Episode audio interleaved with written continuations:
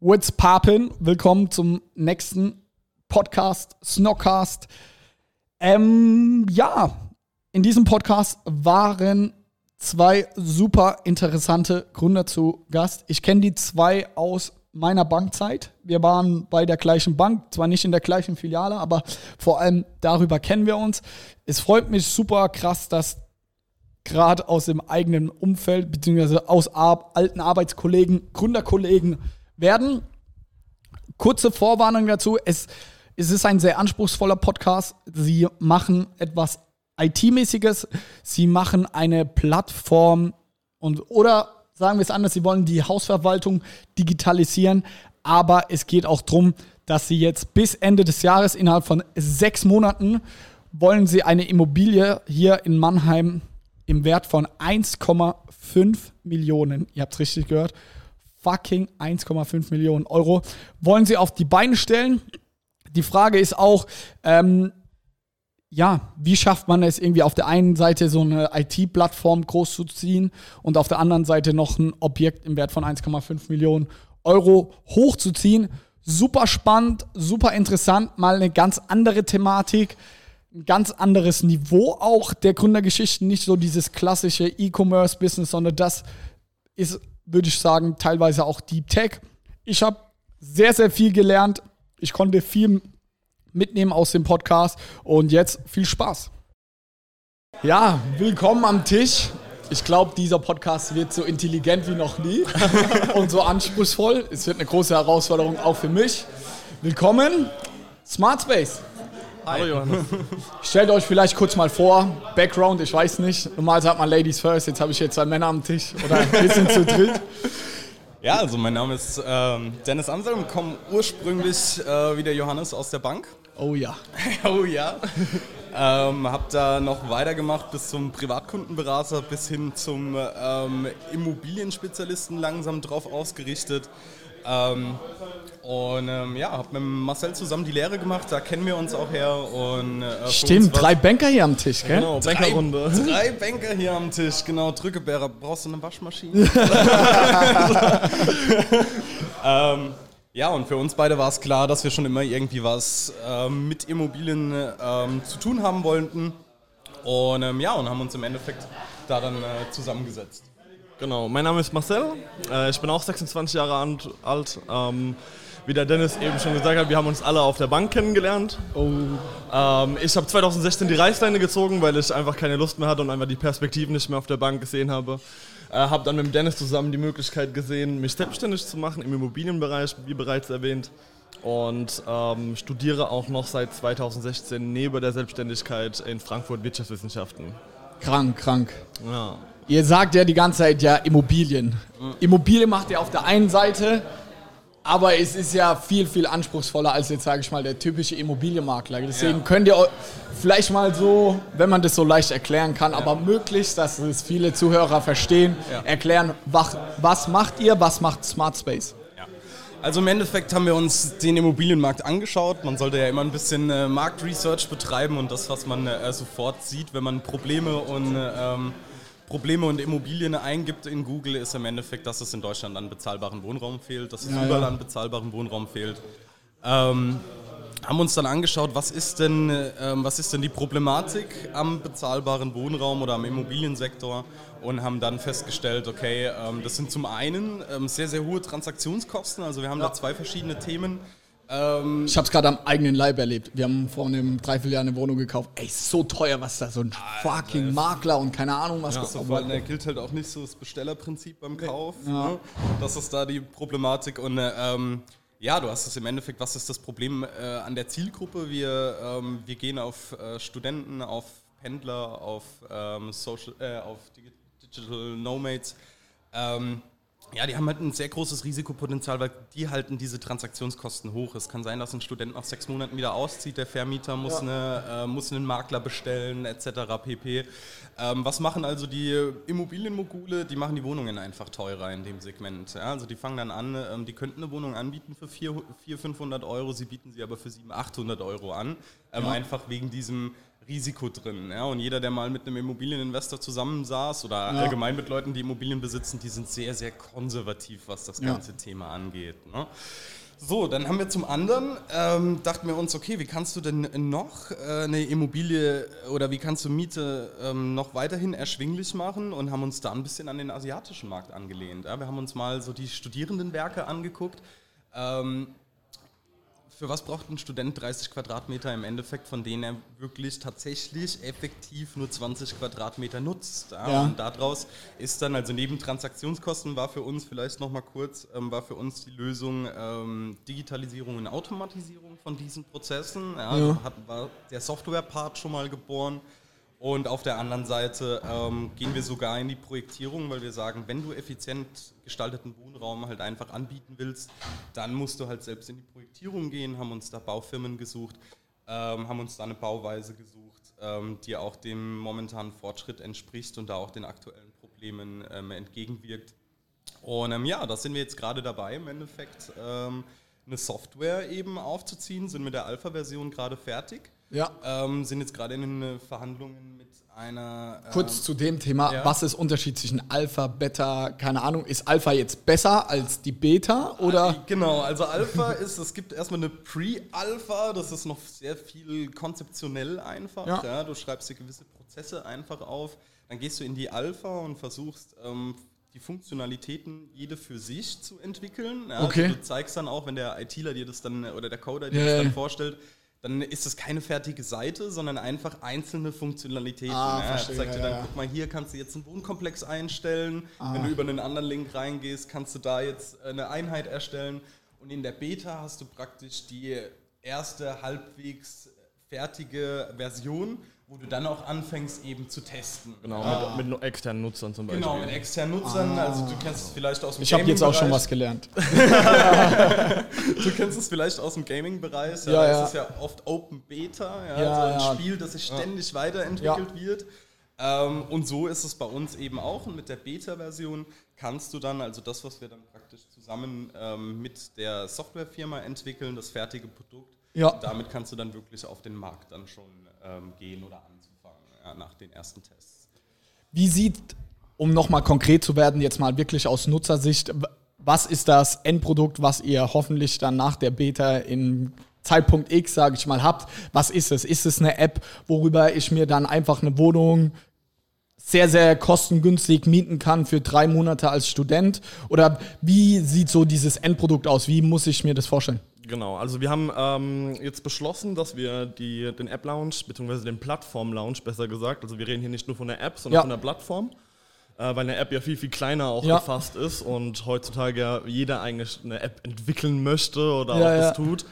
Ähm, haben das in verschiedene Phasen geteilt. Die erste Phase wird jetzt sein, ähm, dass eine App auf den Markt kommt, ja. äh, die im ersten Sinne auch erstmal kostenfrei wird und ähm, die erstmal den, die Funktionalität der Untervermietung äh, anzielt. Ah, okay. Ja, das bedeutet, wir haben aktuell äh, die Situation, ähm, du hast eine Wohnung angemietet, ja. Ja, möchtest die untervermieten, zum Beispiel über Airbnb. Ja. Äh, der ganze Profit liegt aber bei dir als Miet bei Mieter. Ja. Ja, also du vermietest äh, die Wohnung kurzfristig, ja, hast dadurch einen höheren Preis in dieser kurzen Spanne, weil du auch weniger kalkulieren kannst mhm. ähm, und äh, bekommst dadurch dann halt die Differenz zwischen Langzeitmiete und kurzfristiger Miete. Ja. Das ganze Risiko aktuell liegt aber beim Vermieter bzw. Wohnungseigentümer.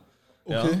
Das bedeutet, du holst dir einen Fremden rein, wo du als Wohnungseigentümer ja. ja auch gar keine Kontrolle drüber hast, wer da dann in deinem Wohneigentum ist. Ja. Siehst aber auch von diesem Profit gar nichts. Ja, stimmt. Ja? ja? So, und wir haben jetzt im Endeffekt mit der ersten Funktionalität, das heißt Smart Share bei uns, ähm, einfach diese, dieses Name. Problem gelöst ja, ja, und tun im Prinzip beide Parteien inklusive uns als Smart Space daran beteiligen. Mhm. Ähm, heißt im übertragenen Sinne einfach, dass du als Mieter nichts für den, die Wohnung zahlst an diesem Tag. Also du kriegst deine Langzeitmietsatz erstattet. Ja. Die Differenz zwischen Langzeitmiete und kurzfristiger Miete ähm, ist dann im Prinzip dieser Gap.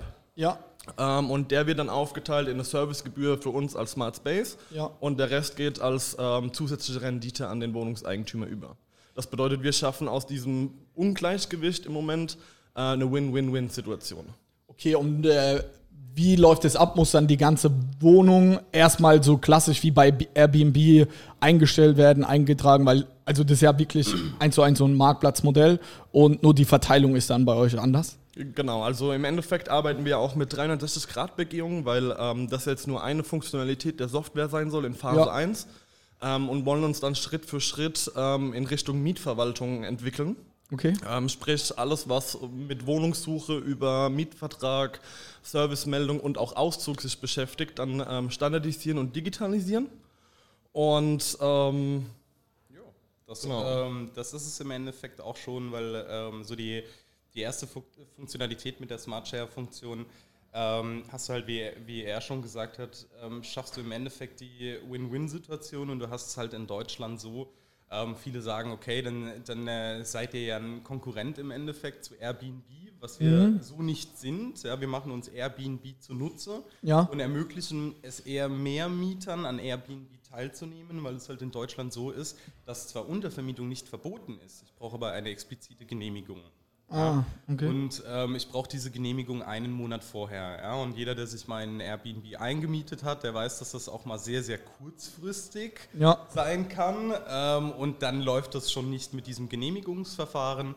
Und von der Zielgruppe sind wir halt eher auf Seiten des Vermieters, okay. ja, der dann sagt, okay, ich möchte das meinen Mietern anbieten oder seitens der Hausverwaltungen, ja, um einfach ein USP zu schaffen, weil wir Rendite tatsächlich steigern. Ja, also wir schaffen es, Miete zu senken und die Rendite zu steigern.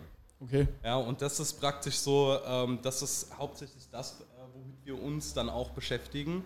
Ähm, weil du, du musst halt einfach ganz, ganz viele Stellschrauben anziehen, deswegen ja auch die eigene ähm, Projektierung, weil da ja. hast du dann praktisch dieses komplette, ähm, komplette Thema, kannst du dann mit einbringen und jetzt nur über eine Softwareleistung zum Beispiel geht es halt eben nur, wenn du sagst, okay, ähm, ich bin jetzt nicht da, ja, das ja. ist so das, wo, wo äh, du am meisten Miete verballerst, ja, weil, ja, ich, voll. Nicht, richtig, weil ich nicht da bin.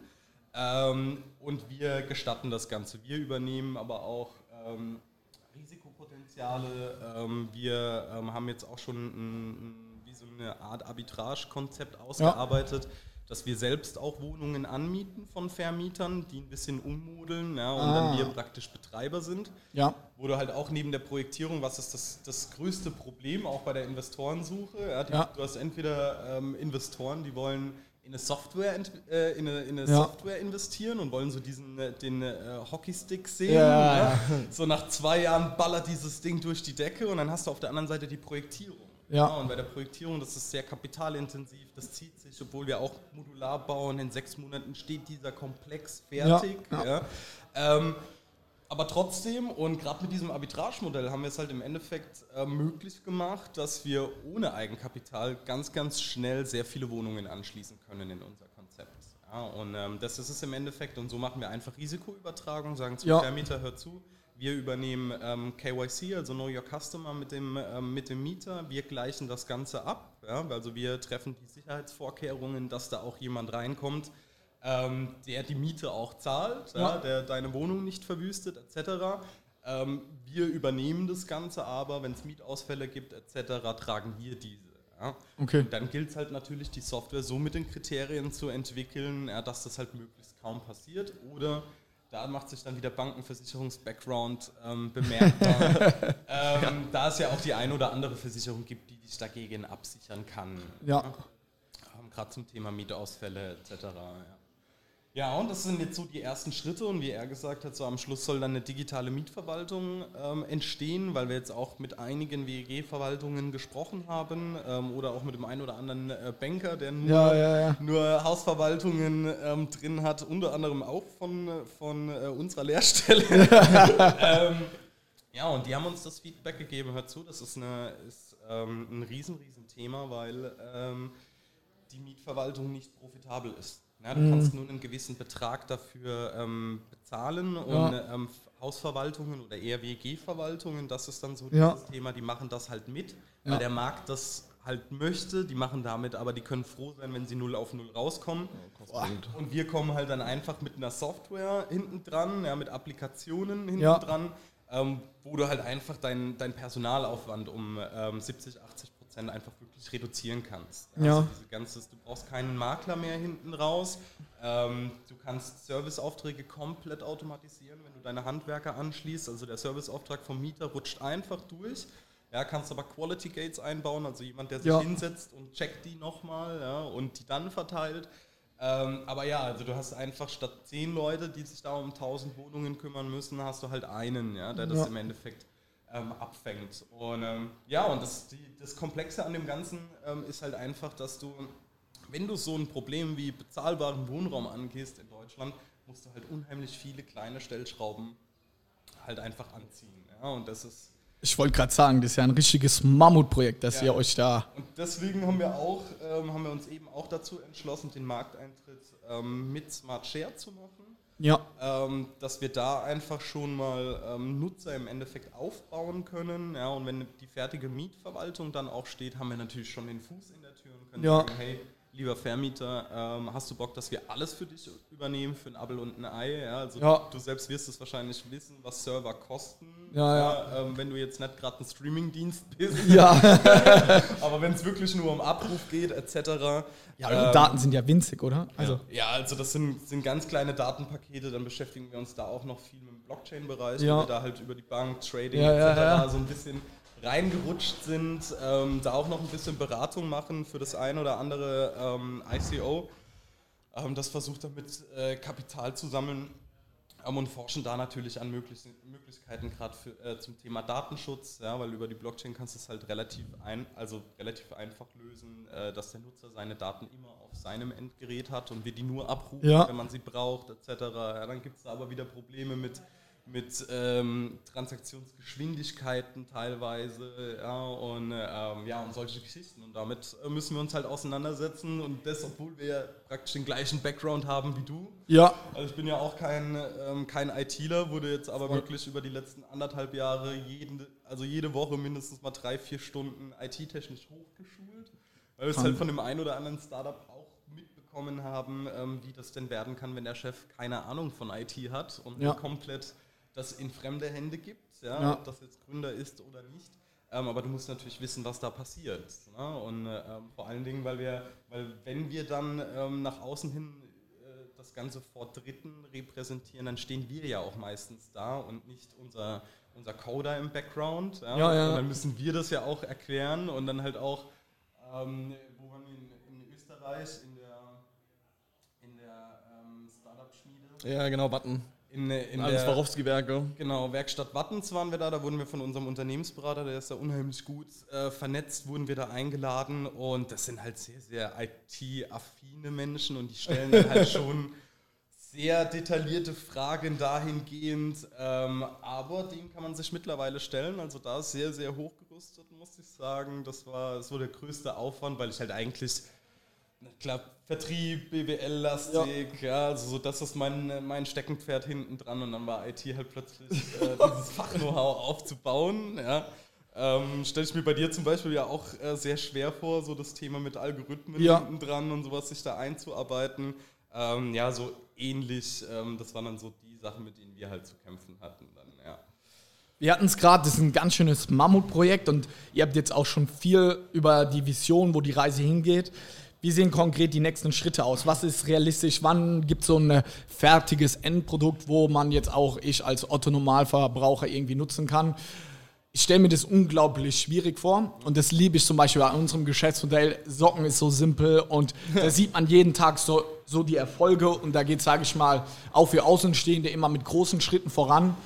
Da, bei euch ist es eine unfassbare Vorlaufzeit. Ja. Wo seid ihr in dieser Vorlaufzeit? So, wie weit seid ihr entfernt und könnt ihr da mal vielleicht ein paar die nächsten Schritte zu skizzieren, was da so kommt und wann es realistisch losgehen kann? Genau, also wir haben ja 2017 haben wir bei Dennis im Gästezimmer ja gestartet mit unserem Büro äh, und haben Beste. dann letztes Jahr, ja, so hat es angefangen einfach, ja. Und äh, sind dann aber letztes Jahr ins Muffinex gezogen hier Ja. in Mannheim. Das ist ja eines der acht Gründerzentren hier in Mannheim. Acht Gründerzentren. acht, oder, sie- acht oder sieben waren. Okay, Äh, Challenge. Könnt ihr alle acht aufzählen? Nein, Willkommen in Mannheim. das Ja. ist, ähm, ja. Aber Muffinex ist definitiv so dieses IT-Cluster im Endeffekt. Voll. Das ist hinten direkt bei John Deere und äh, du läufst da im Prinzip auch durch die Gänge und siehst ein Raum mit Autisten nach dem anderen. So. mit, dem, ja. mit dem Bose neues Kennzeichen, ja, und total verschreckt, wenn du mal jemanden auf dem Flur siehst. so, das hat teilweise echt mit, mit so diesem klassischen Startup-Lifestyle dann nicht so viel zu tun. Genau, und äh, aber auch auf deine Frage zurückzukommen, wo stehen wir gerade aktuell? Also ähm, Backend-mäßig haben wir ähm, den Großteil auch schon von der Mietverwaltung ähm, bereit, Krass. von der Funktionalität. Ähm, Smart Share ist jetzt so angedacht, in den nächsten drei bis vier Monaten auch die, die App ähm, auf den Markt zu schmeißen. Ja. Ähm, da sind wir gerade aktuell noch dran, gewisse Schnittstellen auszuarbeiten, äh, gerade wenn es so um KYC geht, ähm, ob wir dann zum Könnt ihr mal KYC, ich glaube, das ist nicht ganz allen klar, nochmal also, kurz genau, erklären. Know Your Customer ist im Endeffekt das, was die, was die Bank mit dir machen muss. Ja? Mhm. Also sie muss sich wirklich BaFin-konform, ähm, BaFin ist ja so die, ähm, die Aufsichtsbehörde im Endeffekt von den Banken hier in Deutschland, und die gibt einfach einen gewissen Prozess vor, wie jemand legitimiert wird, also wie jemand sich halt ausweisen muss und welche Daten ja. ich von dem brauche. Das ist aber auch so die höchste äh, Legitimationsstufe. Ja, man kennt es ja so bei manchen Portalen kann man einfach einen Benutzernamen ja. Ja, und legitimiert sich über die äh, Kreditkarte zum Beispiel, die man hinterlegt, etc. Ähm, das gibt es bei uns so nicht. Wir digitalisieren das Ganze mit ähm, einem Unternehmen zusammen, die sich darauf spezialisiert haben ähm, und da wirst du dann im Endeffekt einfach, du registrierst dich auf unserer Seite, dann wirst du angerufen per FaceTime. Ja. Äh, musst deinen Ausweis in die Kamera ja. halten vor der Rückseite. Kennt man ja so von den Online-Banken, genau. so genau, N26 genau, und Genau, sowas. wie bei den Online-Banken ist es, ähm, was für uns natürlich auch nochmal ein Trust-Faktor einfach ja. ist, ja, für Vermieter, für Hausverwaltungen, ähm, dass wir die Leute halt wirklich vor unserer Nase sehen und ähm, ja, und das ist im Endeffekt einfach KYC. Ja, okay, das ist dieser Standard, der genau, legitim Genau, okay. einfach nur um den Trust zu schaffen, weil wir, wenn, wenn wir vorhin ja. zum Beispiel über ähm, dieses diese Ungleichgewicht der Risikoverteilung auch gesprochen haben, so ich möchte ja wissen, wer bei mir in der Wohnung ist. Ja. ja. und wenn ich mich da jetzt zum Beispiel über einen Fake-Account, du wirst mit mhm. Sicherheit auch bei deinen Empfehlungssystemen auf Amazon schon konfrontiert worden sein ja. mit ähm, vielleicht Fake-Bewertungen und so weiter. Safe. Ja, ähm, das wollen wir halt von vorne ausschließen, weil du dir einfach gerade bei sol solchen Werten, die da hinten dran stehen, einfach nicht erlauben kannst. Ja. Smart Share ist halt eine Sache, wo man dann halt sagt, okay, ähm, ich lasse jemand Fremden bei mir in die Wohnung, ja, auch zu Airbnb haben ja viele Leute noch Hemmungen und da forschen wir natürlich auch immer an Wegen oder auch an, an Stellschrauben einfach, die man anziehen kann, um da den Trust einfach zu erhöhen nochmal. Ja. Mhm. Und das ist halt unter anderem KYC dann hinten dran, ja. Okay, und das habt ihr auch schon dargestellt, irgendwie KYC habt ihr soweit ready. Wie sieht's aus mit, der, mit dem Frontend, so App? Mäßig. Ja, du, oh. du, kannst es dir mal auf smartspace-solution kannst es dir mal angucken. Das sind, oh, okay, ähm, das mache ich gleich. Ich habe jetzt mein Handy gerade nicht hier, aber safe. das, sind, ähm, das sind einige Mockups ähm, sind da drauf, wie das, okay. wie das Ganze später ähm, aussehen soll. Wir orientieren uns da natürlich an Benutzerfreundlichkeit. Das ist so das, was sich ja, ja, bewährt hat, ja, auch gegenüber der Konkurrenz. Ja, selbst wenn die Konkurrenz mehr kann später, ähm, geht es einfach darum, wie sexy verpackst du dieses Feeling, Ganze. Feeling. Ja, das ist so dieses Thema. Ähm, also wir haben ganz klare Vorstellungen, wie das aussehen sollte. Ähm, wir haben, ähm, haben das soweit auch fertig. Es geht jetzt eigentlich eher um, um ähm, das Ganze zusammenzuführen, ja, um diese Connection zu schaffen. Und ähm, haben jetzt auch Ende des Monats einen Workshop mit unserer ähm, IT-Firma hinten dran ähm, wo wir jetzt auch ganz genau die Phasen bestimmen, praktisch welche Prozesse müssen fertig sein, ja, welche haben wir schon, ja. welche brauchen wir noch äh, für den ersten Markteintritt und was kommt in den Folgeversionen, weil du hast das Thema bei einer Software, ähm, was ja auch viele Leute denken, ich nehme einmal Geld in die Hand, dann steht das Ding, ja. ich kann damit zehn Jahre Geld verdienen. Ähm, das ist das Prinzip ähm, mit dem Bankenfahren. Ja, ja. Deswegen ähm, hat da ja auch der ein oder andere junge Mensch einfach keinen Bock mehr drauf, weil diese Systeme ja. so unglaublich veraltet und kompliziert sind. Das ist ein ähm, ständig laufender Prozess. Das ist jetzt so zum Thema Software, wo stehen wir da?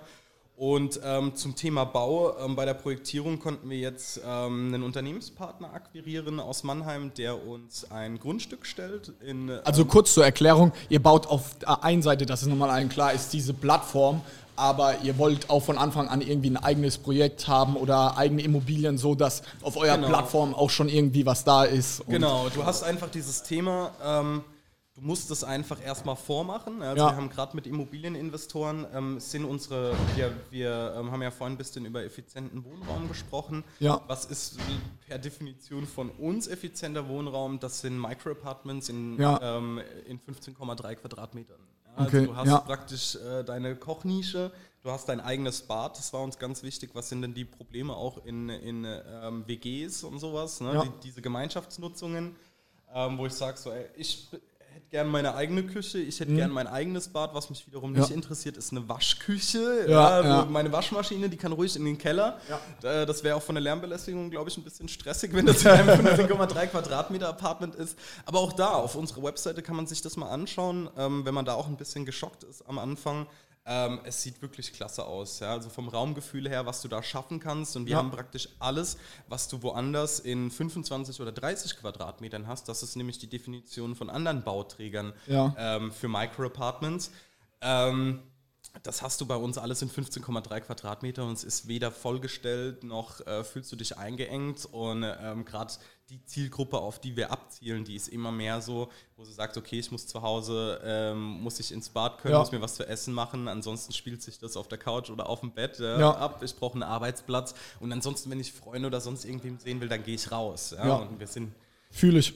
ja, und sind halt auch eher ja, von der Zielgruppe, du, du, du wohnst jetzt nicht länger als drei bis fünf Jahre, sage ich jetzt mal. Also es ist so ein Lebensabschnitt, ähm, so ein Micro-Apartment, aber wir wollen halt ähm, darüber bezahlbaren Wohnraum eben für den Mittelstand in seinen Anfängen einfach schaffen, ja, der, Ja. der ähm, jetzt nicht, also ich selbst habe es auch in Mannheim erlebt, Ja. ähm, hast du eine halbwegs bezahlbare Wohnung, musst du unheimliche Abstriche machen, was das Haus angeht, was die Wohnung angeht, ja, also das war die salopp gesagt, die letzte Ranzbude. ja. Ja, Das, Das ähm, kannst du bestätigen.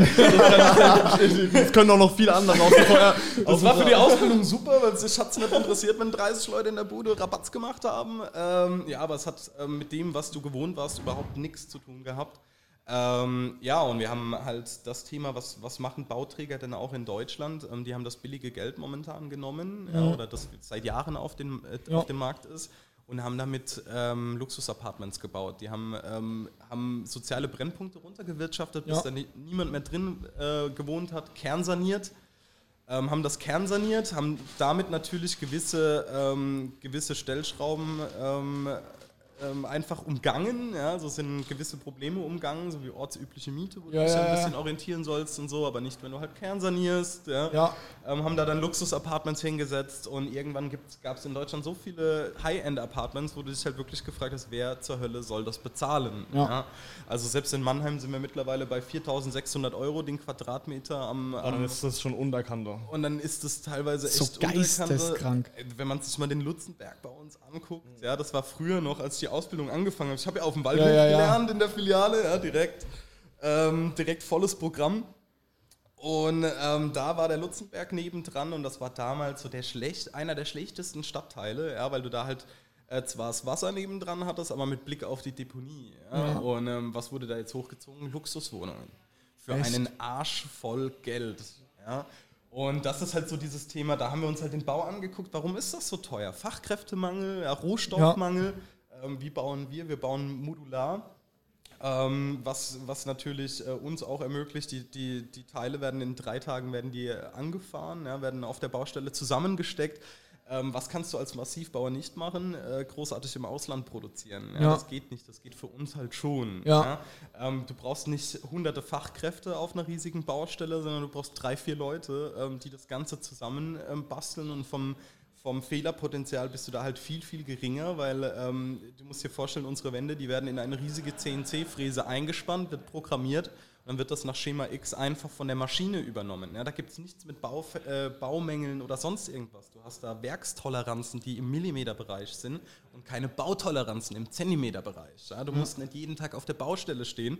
Also wir hatten es am eigenen Leib erfahren, ähm, haben vor unserem Haus in Heddesheim ein, ein Haus hingesetzt, jeden Tag auf dieser Baustelle und die haben es geschafft, Anschlüsse zu vergessen. Die haben teilweise eine Betonwand, die, das ist, äh, man lässt man ja teilweise mittlerweile manchmal so, ja, dass Ja. man die Betonwand so lässt. Die haben die pink gestrichen. pink. Ja, wer, wer kommt auf so eine Idee? Und das ist halt einfach, weil, ähm, weil dieses Management hinten dran halt sehr einfach gestaltet ist. Ja. und ja, und das ist halt so unser Steckenpferd und wir, wir sind da in dem Bereich aber relativ unerfahren, deswegen haben wir uns da externe natürlich reingeholt, die mit uns da in Kooperation stehen und wir dann eher, also in Deutschland heißt es Generalunternehmer, Ja, ja. wenn du alles praktisch dann von Baufirmen etc. machen lässt und haben da unheimlich starke Partner, ähm, die da mitziehen, die uns die Entwürfe ähm, sehr kostengünstig machen. Ähm, und ähm, ja, und so konnten wir uns jetzt auch schon, also ähm, wir sind jetzt gerade äh, in den abschließenden Pachtvertragsverhandlungen und dann geht es ähm, geht's auch mit dem Bau los in ähm, Mannheim. Wo ist das Ding? Neben dem Karl-Benz-Stadion, also ähm, gegenüber von der Eastside. Ja. Und da direkt am Eck, also du läufst über die Straße, bist direkt an der. An der Was kostet sowas? Also da Ja, Da jetzt wird's wir- interessant, wir sind doch alle Banker. Ja, da redest du halt wirklich über, über Summen. Ähm, da kannst du, also da war schon ein, ein Konzept gestanden, aber irgendwie nur mit 12 oder 15 Wohneinheiten. Die waren relativ groß auch. Ähm, waren zwar für Studenten gedacht, aber einfach sehr groß. Wir reden hier bei uns zwischen 30 und 35 Wohneinheiten, die wir da hinbauen können und sind dann ähm, vom Volumen her bei 1,5 bis äh, 2 Millionen Euro. Ja. Die, wir, die wir da dann halt hinklatschen wollen. Ja, und ähm, ja, und Kurz, das habe ich nicht ganz verstanden. Wird es dann nur renoviert, ein aktuelles Gebäude oder ist es ein komplett neues Kompletter Gebäude? Neubau. Komplett Kompletter neu. Neubau. Also im Endeffekt, der Dennis hat es schon erklärt gehabt mit dieser modularen Bauweise, Ja. dass wir uns da einfach für entschieden haben, weil ähm, meine Familie ja 60 Jahre Massivbauexpertise Ja, ja. dran hat mit eigener Baufirma Ja. und und und. Und ähm, die ganze Branche ist mittlerweile so am Ende, kann man eigentlich fast sagen. Ja, wir sind im, im Wirtschaftsboom gerade ganz oben angelangt. Ja. Wissen nicht, wann es vielleicht auch wieder in nächster Zeit runtergehen ähm, könnte. Ja. Und ähm, wenn du dir heute zum Beispiel ganz klassisch ein Angebot für einen Hausbau machen lässt, hast du eigentlich aktuell nur noch einen Monat lang Preisgarantie. Okay. Weil im Moment so viel gebaut wird, äh, die Rohstoffe so nachgefragt sind, dass du teilweise bis zu 30% Kostensteigerung hast in den in Materialkosten äh, innerhalb eines Monats, dass die Baufirmen gar nicht mehr so lange die Preisgarantie festsetzen können. Ja, Okay. Und ähm, oft ist es auch so mittlerweile, dass ähm, Bauträger gezielt, um konkurrenzfähig zu bleiben, ähm, Baustellen im Minus kalkulieren. So, also du kriegst im Endeffekt ein Angebot, das eigentlich nur 90% ausmacht. Und ähm, der Bauträger, was zum Beispiel auch mein Vater ähm, aktuell noch macht, ähm, der sitzt dann hinten dran und versucht halt die Fehler von Architekten und Bauleitplanung ähm, zu identifizieren und dann Nachträge zu stellen. Das ist vielleicht der Hintergrund, was du ja auch vielleicht von der Bank noch weißt. Wenn du eine Immobilienfinanzierung machst, ähm, du hast einen Preis für dein Haus und dann nimmst du lieber mal 10, 20 Prozent mehr auf, um Ja. halt irgendwas auszurechnen. Das ist genau der Punkt. Und da ist dann erst die Marge für so ein. Äh, Genau, Genau, genau. Das ist so dieses Krass. Thema, ja, und da hast du halt wieder, ähm, ja, das gibt eine Ausschreibung, zehn Bauträger bewerben sich von, wenn es jeder Bauträger macht, dann musst du es halt letztendlich auch machen, ob du das gut findest oder nicht. dann ja. hast du den günstigsten Preis, aber. Okay. Genau, du musst, in, musst halt einfach konkurrenzfähig bleiben und wir merken es ja immer mehr, dass gerade auch hier in der Region, in der Rhein-Neckar-Region, bei, neue, ähm, bei Neubauvierteln, ja, wo wirklich äh, schöne Apartments hochgezogen wurden, immer mehr Baumängel auch festgestellt werden. Gerade das Thema Feuchtigkeit ist extrem, ja, wenn man mal so Richtung Heidelberg schaut, ja, was da so gebaut wurde. Ja. Ähm, das ist äh, unheimlich problematisch. Bei uns ist es halt einfach, also wir haben versucht, diese ganzen, wir haben die Risiken identifiziert und haben dann festgestellt, mit der Modularbauweise hauen wir das alles raus. Ja, und dabei können wir noch Sehe ich, komplett grün bauen. Ja, also da ist nichts mit Stahlcontainern, Rigipsplatten Ja. und irgendwelche äh, komischen Dämmmaterialien. Wir dämmen komplett ähm, aus Hanf. Ja. Ähm, haben, ähm, unsere Wände sind komplett aus Holz. Also wir bauen komplett aus Holz, haben energetische Komple äh, äh, Konzepte hinten dran, so dass wir, dass wir halt ähm, Nebenkosten darstellen können von 20, 30 Euro ja, im Monat. Ja. Ähm, und die richten sich dann eher in Richtung Wasser und haben nicht mehr groß was mit der, ähm, mit der Heizung etc. zu tun. Ja. Ähm, einfach weil wir uns da von Anfang an da sehr gut aufgestellt haben, gerade auch mit unserem Bauträger. Ja. Von unserem Bauträger zum Beispiel gleichen wir die Expertise im Smart Home Bereich halt ein bisschen aus. Ja, das Ja. bauen die gerade aus, da helfen wir dann unheimlich. Ja. Ähm, mit dem Markt etc. Und das ging jetzt schon so weit, dass wir ähm, letztens gerade nach Bayern gefahren sind, von einem Bauträger äh, eingeladen wurden, weil der mittlerweile, der will wachsen, bei dem läuft es gut, ja? ähm, der will aber wachsen und kann nicht, weil äh, die Rohstoffe halt eben fehlen und die Fachkräfte. Ja, also du kriegst, du kannst als Bauträger aktuell nicht wachsen. Wenn du wachsen möchtest, musst du in den Modularbereich gehen, ja, weil du da halt mit deiner aktuellen Kapazität an Mitarbeitern natürlich viel mehr Baustellen gleichzeitig ähm, machen kannst. Ja. Und ähm, ja, und das ist halt so dieses, dieses Bauthema hinten dran, aber da hast du natürlich, wir sind Bankers, das ist ein sehr kapitalintensives Geschäft. Ich wollte gerade ja. sagen. Ähm, Ähm, wir sind da halt, also wir haben uns da gut aufgestellt mit äh, Maklerfirmen, auch mit ehemaligen Bankern, die ähm, aus der Bank äh, sich selbstständig gemacht haben, ähm, Finanziers etc. Und ähm, ja, und werden halt dann ein Mischkonzept fahren bei der Projektierung, wo wir halt sagen, okay, wir machen einmal Abverkauf.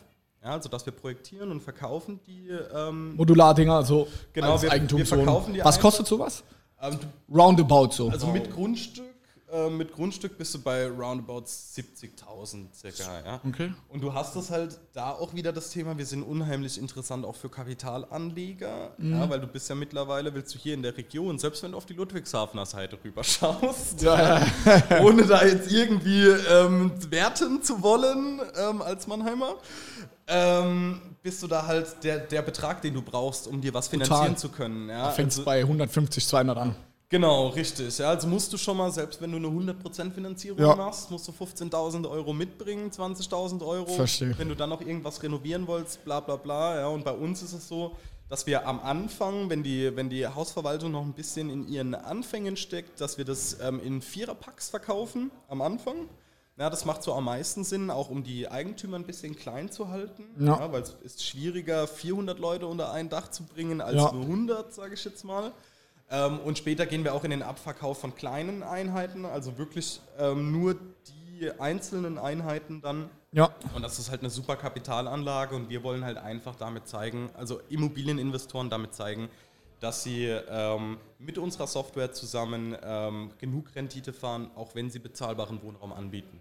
Ich finde es geil, dass ihr das Konzept so fahrt, weil ihr dann so wie so ein Showroom, nichts anderes ist ja euer Projekt. Da könnt ihr zeigen, so stellen wir uns das im optimalen Fall vor, so funktioniert das Ganze. Finde ich super interessant. Wie finanziert ihr das Ganze? Also gerade mehr als Banker sind die 1,5 Millionen jetzt im Kopf geblieben. So macht ihr alles komplett irgendwie über einen Investor oder macht ihr 500k Investor EK, bringt ihr ein und dann den Rest über Fremdkapital? Wie läuft das? Also wir sind im Endeffekt, sobald wir ähm, den Pachtvertrag fertig haben, können wir in die Planung gehen. Das braucht ein Investor natürlich. Ähm, und dann geht es im Endeffekt, ja, klassische ähm, Investorensuche und dann musst du aber auch in Kooperation mit den jeweiligen Finanziers, ja, die sagen dir dann im Endeffekt genau, was, was sie auch haben wollen. Ja, so gerade für den Anfang kann es sein, dass wir, dass wir eher noch mehr Eigenkapital brauchen, also im Ja. Bereich zwischen 3.000, 400.000, 500.000 Ja. Euro. Ähm, später, wenn wir halt lauf, also wenn wir halt Sicherheiten hinten dran haben, werden auch uns für Ja. uns wieder 100% Finanzierungen interessant, weil wir halt sagen, gut, wenn wir 2% Zinsen Ja. ähm, bezahlen, fahren aber 4, 5% Rendite, ähm, dann geht dieses Kostenspiel natürlich auf. Ja. Ja, ähm, ja aber das ist dann wirklich von Projekt zu Projekt jedes Mal wieder individual ähm, Verhandlungen da dann hinten dran. Also ihr habt dann Investoren für das Projekt und nicht in die Firma Smart Space. Genau, also du musst es auch rein, ähm, von der Firmenstruktur ist es natürlich sehr zu empfehlen, dass du diese Immobilienprojekte dann nochmal in Tochterfirmen Ja. unterteilst. Ja, auch einfach, wenn es später vielleicht mal an den Verkauf geht, Ja. ja. dann bist du nicht so an die Spekulationsfrist gebunden, weil du verkaufst die Firma, nicht die Immobilie. Ja, also Ah. da Sparst du 5% Grunderwerbssteuer in dem Genau, Fall. hast, du- hast du dann noch die ein oder Smart andere- Space. Ja, das Ist nicht dumm, wenn er dumm ist. ja, also so Geschichten, ne? Und äh, ähm, ja, das macht halt, also wir haben es auch von unseren Steuerberatern, die haben uns das immer so erklärt, hast du einen, hast du einen Obstkorb und da ist ein schimmeliger Apfel drin, äh, kannst du den schimmeligen Apfel rausnehmen, hast du immer noch einen schönen Obstkorb. Ja. Das ist so diese Geschichte, wenn das halt bei dir, wenn das halt drin Ja. ist, ja, und dann kannst du in neun Sparten super Profit fahren und in einer Sparte nicht, ja, und dann hängen sich da deine Investoren dann drauf auf, ja, Okay. und gerade ähm, weil es bei uns natürlich auch darum geht, ähm, wir sind jetzt überall in der ersten Finanzierungsrunde, so, sowohl Immobilien als auch ähm, bei der Software, ähm, aber halt für nächste Finanzierungsrunden, ähm, gerade wenn es dann an Vertrieb an äh, den B2B-Sektor geht, na, da könntest du natürlich wieder Kapital brauchen, je nachdem, wie es mit der Projektierung auch läuft. Ja. Ja. Ähm, und da musst du natürlich gucken, dass du halt von deinen Zahlen her auch sehr gut dastehst, ja, vom Risikopotenzial her. Und ähm, ja, das ist im Endeffekt so der Stand. Also wir, wir stehen kurz vor Baubeginn und ähm, bei der Was heißt kurz vor Baubeginn in der Baubranche heißt es so? bedeutet, dass du, dass du im Endeffekt, äh, du musst natürlich deine Investoren ja auch jedes Mal ein bisschen anteasern, ne? Ja, Am, am, am Ball halten, aber es ist im Endeffekt so, ähm, die größte Stellschraube ist die Baugenehmigung. Okay. Die du hinten dran hast, das ist wirklich ein Zeitfresser auch hinten dran, weil da arbeitest du halt mit Städten zusammen. Ne? Äh, Behörden. Ja. Und jeder, der schon mal auf eine Behörde angewiesen ist, weiß halt einfach, dass sich das ziehen kann. Aber das ist so die letzte. Ähm, das ist Kurz vor Baubeginn heißt dann noch 2019 Start oder unrealistisch? Ähm, also theoretischerweise, je nachdem, wie schnell das jetzt mit der Aufstellung der Finanzierung funktioniert, ähm, wäre es noch möglich, vor Weihnachten das Ding schlüsselfertig zu haben. Fer What the ja.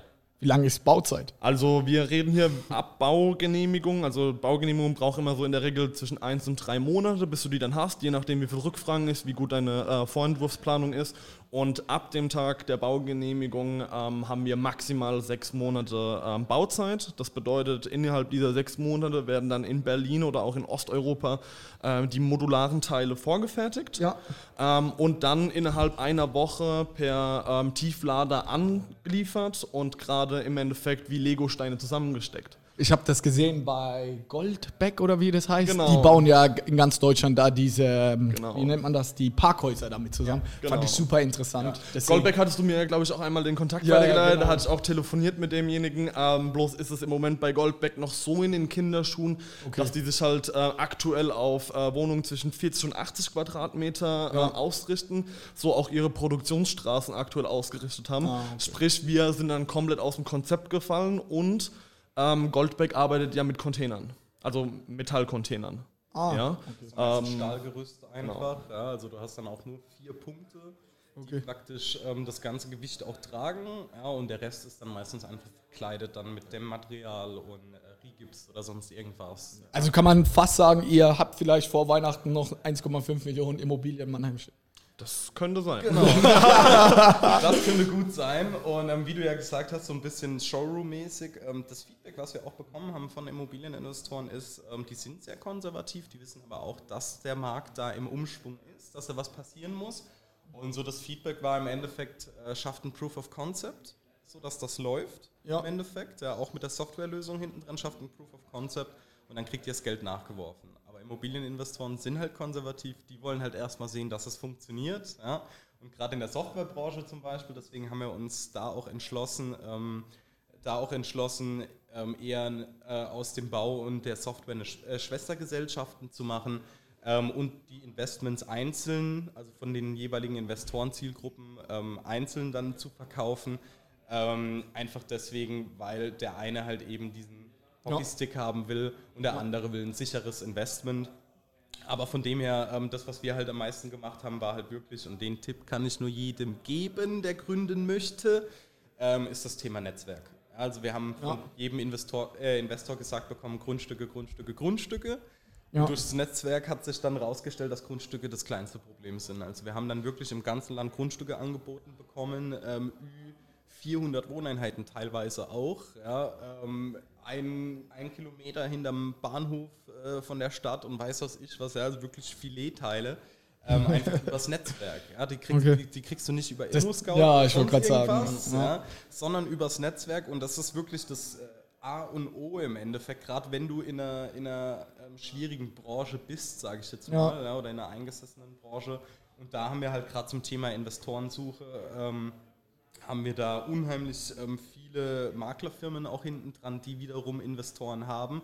Die haben nämlich das Problem, dass denen die Wohnungen ausgehen. Ja. Also die haben nichts mehr zum Verkaufen großartig. Und die, da werden auch die Immobilieninvestoren immer risikofreudiger. Hier würden wir zum Beispiel Mannheim komplett abverkaufen, hätten wir das Ding schon längst verkauft und hätten das schon längst stehen. Das Mhm. Thema ist aber A-Grundstück, dann auch noch in unserer Heimatstadt. Wir wollen das Ding behalten. Okay. Ja, und da ist dann das Thema, ähm, dass du ja dann selbst praktisch die Sicherheiten mitbringen musst und brauchst dann halt einen Co-Investor ja, oder irgendwie, dass du dieses Ding halt einfach behalten willst. Abverkauf wäre überhaupt kein Thema. Da hatten wir genug Privatinvestoren auch, Ja. die sogar au- äh, bereit waren, auf Treuhandkonten uns die Gelder für diese Einheiten im Vorfeld schon zu überweisen, sodass wir Ja. zur Bank gehen können, können sagen, hier liegt die Kohle, eine, ähm, eine Zwischenfinanzierung machen, ziehen das Ding hoch, lösen das eine mit dem anderen ab, fertig. Ja, und, ähm, ja, und die Krux ist wirklich daran, im Endeffekt das Ding selbst behalten zu wollen. So. Und ähm, ja, aber daran sind wir im Endeffekt, ähm, sind wir jetzt schon sehr weit eigentlich. Ja. Wie schafft ihr es, beide Dinger unter einen Hut zu bekommen? Schwierige Frage. Weil also so mein größter Fuck-up oder meine größte Lehre aus so letztem Jahr war wirklich so Fokus. Und wir haben auch mehrere Firmen gehabt, wo wir beteiligt waren etc. Ey, wir haben es nicht hinbekommen, muss man so sagen. Wir, es hat nicht funktioniert. Wir haben gemerkt, so voller Fokus auf Snox, so dann schafft man den Hockeystick. Anders ist es sehr, sehr schwer. Deswegen ist das so die Frage, wie schafft man irgendwie eine Immobilie mit 1,5 Millionen irgendwie in Mannheim hochzuziehen, was schon ein krankes Projekt ist, aber wie schafft man gleichzeitig irgendwie dann noch eine Plattform zu bauen, die irgendwie Airbnb Konkurrenz machen soll und noch ein bisschen Blockchain-Technologie und Wir alles nutzen, haben soll. wir nutzen Airbnb. Okay. wir nutzen Airbnb. Ähm, ja, aber im, äh, im Endeffekt muss man sagen, wir sind fünf Gründer. Also das, was es am meisten gekostet hat, waren ähm, für uns, oder ja, von Kosten darfst du da nicht sprechen, aber ähm, das war nur aufstellbar, indem wir uns halt noch drei weitere Leute ins Boot geholt haben. Also Ja. wir sind insgesamt auch fünf Gründer, fünf, Ja. ähm, fünf Firmeninhaber, sage ich jetzt mal. Und ähm, Ganz unterschiedliche äh, Bereiche Genau, dann, so IT. BWL, haben, ihr. Genau, der eine macht äh, Web Development, ähm, also alles, was du von Smart Space siehst, macht er im Endeffekt. Niklas, oder? Niklas, genau. Ähm, der nächste Projektleiter bei den Pfalzwerken, ja, mittlerweile Projektleiter, der Projektleiter bei den Pfalzwerken oder Tochter von der von Pfalzwerke, ich glaube Pfalzwerke IT, Netz irgendwas. Netz GmbH, keine Ahnung, ganz Ist der. ITler dann, oder was? Genau. Genau, der ist äh, Coder und Projektmanager im Endeffekt. Ähm, das ist so der Haupt-IT-Part mit Niki Ja. zusammen. Also Niki Frontend, er äh, Backend. Und ähm, Projektmanagement hat uns da auch im agilen Management hochgeschult, etc. Ähm, Felix ist im Bereich Marketing, ja, also so, ähm, grafische Gestaltung, Fotos, unterstützt uns aber auch unheimlich, hat ein BWL-Studium, ähm, unterstützt uns praktisch, wenn er mal ähm, durch die Uni ausfällt, ja, was Ja. meistens in den Prüfungsphasen halt der Fall ist, was jetzt auch Gerade aktuell wieder, ja. ähm, dann ist der Felix mein Sparring-Partner im Endeffekt, ähm, weil ich ja halt äh, Vertriebler, Ja. ja. und ich bin dann der hinten dran, Ja, der sagt, ja, das muss funktionieren und dies und das, ja, und äh, die Jungs liefern mir die Zahlen dazu. Ähm, und ja, und deswegen, weil wir einfach so viele verschiedene Bereiche schon in unserer Firma abdecken, Ja. ja, können wir uns da halt echt richtig, richtig gut aufteilen. Und das Okay. ist wirklich das Thema hinten dran, weil wir sind keine ITler, wir wissen, was da abgeht. Ja. Ja, aber wir sind keine ITler. Also habe ich mit der Software, ja, außer dass ich gucke, dass die Termine eingehalten werden, dass die Leute akquiriert werden, dass wir Investoren finden. Ähm, aber abgesehen davon ist das im Michi und Nikis Bereich. Ja? Ja. Und dann können wir uns natürlich auf das Thema ähm, Akquise Immobilienprojekte dann konzentrieren. Ja? Und ähm, da macht es einfach die Mischung, wie wir das, wie wir es im Endeffekt ähm, unter einen Hut auch bekommen. Ja. Okay. Aber man muss ähm, natürlich auch dazu sagen, das, was du ja angesprochen hast, auf vielen Baustellen ähm, vertreten zu sein, dass es nicht immer ganz einfach ist. Also ich hatte bis Ostern ja noch in, äh, im Tiffany's gearbeitet als Barkeeper, wo ich ja dreieinhalb Da Jahre... eine gute Abende. Ja, einige sogar. ähm, wo ich dann jetzt die letzten dreieinhalb Jahre Selbstständigkeit, ähm, Studium und auch noch den Barkeeper-Job am Wochenende irgendwie unter einen Da- Hut bekommen musste. Und habe jetzt auch langsam gemerkt, dass es mir langsam einfach auch wirklich gesundheitlich einfach an die Ja. Konsistenz geht. Habe das dann eingestellt und bin jetzt halt im Endeffekt nur noch für Studium und äh, Smart Space da. Nur noch, nur noch. nur noch. So, andere würden da komplett Burnout. Aber Ja. das ist das Geile, Startup, Mann. Ja. Man muss von nichts kommt durchziehen. halt auch Das, nichts, ne? das ist das Thema. Also ich meine, du, du kennst es ja auch, ähm, gerade so, wenn du viel im Gründerbereich bist, dann siehst du halt schon, dass viele Leute ja sehr, sehr viel erzählen, wenn der Tag lang ist. Oh Ja. ja. Ja, ähm, also da, da wirklich in allen Bereichen irgendwie, äh, jeder will, will was Eigenes machen, jeder ähm, will irgendwie Kohle haben, jeder will was verändern auf der Welt, aber wirklich dafür was tun, ja, oder Ja. mal sonntags hier auf den Kaffee vorbeikommen, das klappt da nicht. Ja, Obwohl's- voll. Ja, und ähm, ja, und das sind so Geschichten, wo da kann ich auch nur jedem den, den Tipp drauf geben. Ähm, ich, Netzwerken ist unheimlich wichtig, ähm, aber guckt einfach, wie ihr mit eurer Zeit äh, umgeht. Ja, weil gerade dieses Labern. Ja. was wir am Anfang auch den Fehler gemacht haben, du gehst wirklich von Termin zu Termin, du triffst einen Haufen Leute und du kannst aber nicht mehr Zeit verballern als äh, beim Babbeln. Ja? Und ähm, da musst du echt sehr selektiv umgehen, wo wir auch sagen, ähm, also wir haben unheimlich viele Geschäftspartner oder Leute, mit denen wir am Anfang noch sehr viel zu tun haben. Ähm, und die sind einfach irgendwann hinten runtergefallen, weil das nicht umsetzbar war. Ja, und schaffen uns dann lieber Zeit für so Veranstaltungen wie hier. Oh. Ja, wo du, oh, ja. wo du, ähm, ja, weil ich meine, du brauchst ein motiviertes Umfeld, das ist das Wichtigste. Und da äh, holen wir uns auch jedes Mal die Kraft wieder. Ja? Also wir, du, du hast natürlich die Phasen zwischendrin, wo wo du dich irgendwie in die Haare kriegst oder wo du merkst, ey, ja, dann regnet es vielleicht noch draußen, alles ist scheiße, dann hast du halt auch das Thema, gerade wenn, wenn du ein Vertriebler eigentlich bist, das ist immer so mein Ding. Ja. Im Vertrieb hast du sehr schnelle, schnelle, kurzzeitige. Ja. Quick Wins, bam, bam, bam. Ja, eben, ja. Und dann läufst du nach Hause ja, und sagst, ey, ich habe heute das, das, das, das und das abgeschlossen und da sind die Zahlen hochgegangen und dies und das. Ey, und dann schaffst du seit einem Jahr wirklich intensiv an, an äh, irgendwas, wo ich ähm, wo du dann echt teilweise Durchhänge hast. Und, und äh, bei uns war es so ein Ding, ähm, das mag man meistens nicht so glauben, aber wir haben uns ähm, gerade auch zum Thema Vertrieb und weiß was ich was, haben wir uns mit einem äh, Vertrieb von der Barmenia Krankenversicherung zusammengetan, ähm, wo ich dann gemerkt habe, wieder ein bisschen im Vertrieb, wieder was, was ich gelernt habe. So grundsätzlich macht mir die Beratung im Finanzsektor da auch unheimlich ja. Spaß, gerade bei Freunden etc. Ähm, und da habe ich mir auch ein bisschen Motivation geholt, weil es für mich einfach so ein Ding ist, ich kann zu Hause nicht still sitzen. Ich bin. bin ja. ja, das war. Ach, das fühle ich. Ich habe es gemerkt, ey, im Angestelltenverhältnis voll. Ja. So, ja, in der, oder in der Ausbildung war das Berufsschule, ja, dann bist du mittags erstmal pennen gegangen bis abends, keine Ahnung. Ja, also es hat so viel Kraft ge, äh, geraubt. Aber jetzt in der Selbstständigkeit, da könnte ich gar nicht genug machen. Ja. ja, ja. Also du, du willst immer mehr und immer mehr. Und habe dann für mich gesehen, der irgendwie auch nicht so ein Ultra-Hobby hat oder keine Ahnung was, ähm, ist für mich wirklich Thema Finanzberatung so ein Hobby. Ja. Was erstmal mit Smart Space gar nichts zu tun hat, wo ich den Kopf frei kriege, wo ich aber auch kurzfristige Erfolge haben kann. Ähm, und das war so das, wo ich gemerkt habe, nach einem Jahr, okay, da habe ich meinen Ausgleich einfach drin gefunden. Ja. Und hilft uns natürlich, ähm, hilft uns natürlich ungemein, weil auch die zum Beispiel äh, Thema Altersvorsorge über Immobilien ja. darstellen ja, ähm, was für uns natürlich auch für den Vertrieb irgendwann später ähm, super interessant wird. Ja. Und ähm, ja, das ist, so, das ist so das Ding. Und wir mussten da auch aufpassen, weil wir ähm, zu lange auch noch diese Mentalität hatten aus der Bank raus, so, ah, du willst ja. irgendwas machen, du bist gelangweilt im Angestelltenverhältnis. Wenn du halbwegs gut im Vertrieb bist, äh, machst du den Vertrieb auf der linken Arschbacke, sage ich jetzt ja. mal, ohne arrogant zu klingen. Ja, ich bin jetzt auch ja. kein super Vertriebler.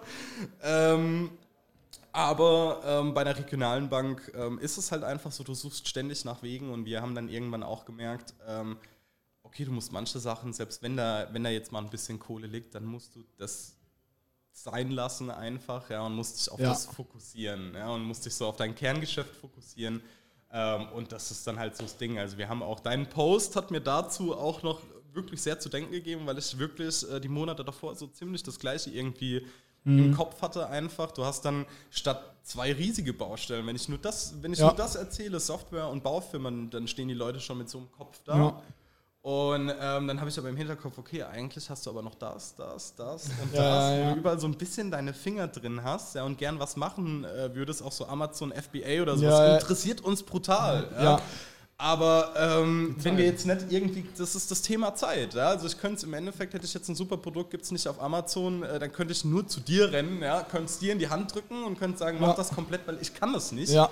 Ähm, noch vor einem halben Jahr hätte ich, wäre ich noch auf die dumme Idee gekommen zu sagen, oh, ich fange an, mich da einzulesen und ja. so. Ja? Aber so arrogant darfst du dann echt nicht sein, weil du dann auch manchmal einfach mal deinen Terminkalender ähm, dir auch einfach mal vor die Nase halten musst. Du musst dann sehen, so, ey, irgendwo ist dann auch Tuck. Dann hast du nebenher noch äh, Freundinnen ja, und hast andere familiäre Pflichten. Das geht halt dann auch manchmal unter. Ja, ist Freundeskreis. Ja. Ähm, so der wirklich enge Freundeskreis, der ist auch deutlich geschrumpft ähm, hinten dran und das merkst du dann halt schon. Und da fängst du dann halt langsam an, dann ähm, wirklich Prius zu setzen. Ja? Und dann sage ich halt, okay, dann, dann komme ich lieber hier vorbei ja, und ähm, connecte mich so. Ja, und ähm, wenn du irgendwo dann mal deine Finger drin hast, dann ist das schön. Ja. Ähm, aber jetzt nichts, wo du dich selbst hardcore einarbeiten musst, weil, ähm, ja, wie war das? Schuster, bleib bei deinen Leisten.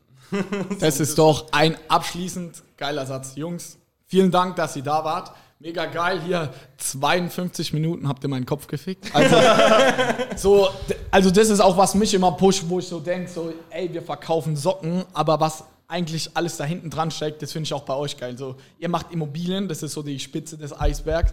Aber wenn man versteht, was da hinten dran steht und wie ihr versucht, so ein stupides Thema wie Immobilien weiterzudenken, smart zu machen, deswegen auch geiler Name, das finde ich geil, weil genau so versuchen wir es auch. Wir versuchen Socken smart zu machen, wir versuchen das weiterzudenken, geil zu machen. Deswegen großen Respekt, Jungs. Ich bin gespannt. Ich freue mich, wenn das Ding wirklich steht. Ja. Und da hoffe ich, wird es eine geile Opening Party geben. ja, ganz, ganz viel Erfolg, nur das Beste und bis bald. Und mich würde es interessieren, so in einem Jahr nochmal einen Podcast zu machen, wo ich Safe. und dann in euren vier Wänden, in dem 15,3 Quadratmetern, das konnte ich mir noch merken. Geil, Jungs, viel Erfolg. Danke, Johannes.